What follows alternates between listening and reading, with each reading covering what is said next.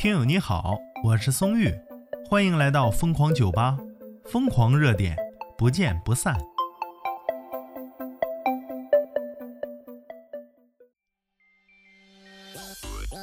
今天又有一个乐子事儿啊，说一个小姐姐呢，偷偷的拿走了一只鹅蛋，结果啊，这个大公鹅记仇，上去就去咬它呀。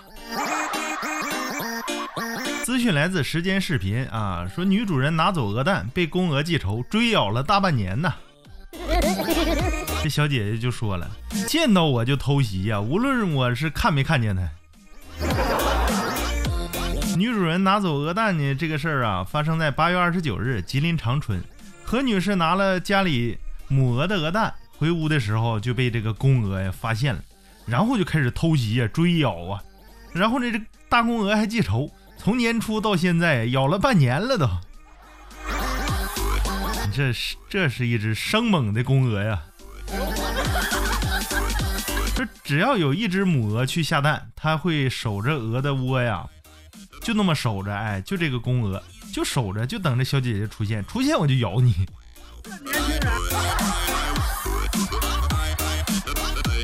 网友巧了就说呀，说这个鹅呀，还挺中央空调啊。支起铁锅炖了吧？老陆啊，说是整的回自己家跟做贼似的。你可不咋的，你这回家整的偷偷摸摸的，你还得绕着这公鹅走。你说杀他吧还不忍心，一直护着母鹅，这多负责任的老公啊！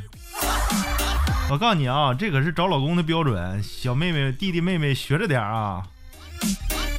弟弟学是要向公鹅来学，懂不懂？网友许一丫就说了：“说红烧还是爆炒，家里缺个铁锅呀。”哎，这只鹅总是咬人，但是虽说这样的行为吧不太好，但是杀了又可惜。你说这个，如果家里没有小孩吧，可以留着，但是有小孩千万注意安全啊。网友每日美好他就说：“这个公鹅呀，天蝎座的吧？”嗯，这个鹅呀，风流种啊。有一说一啊，大鹅呀，还是啤酒炖的好吃啊。对，还得用铁锅，铁锅啤酒咔咔一炖，老香了。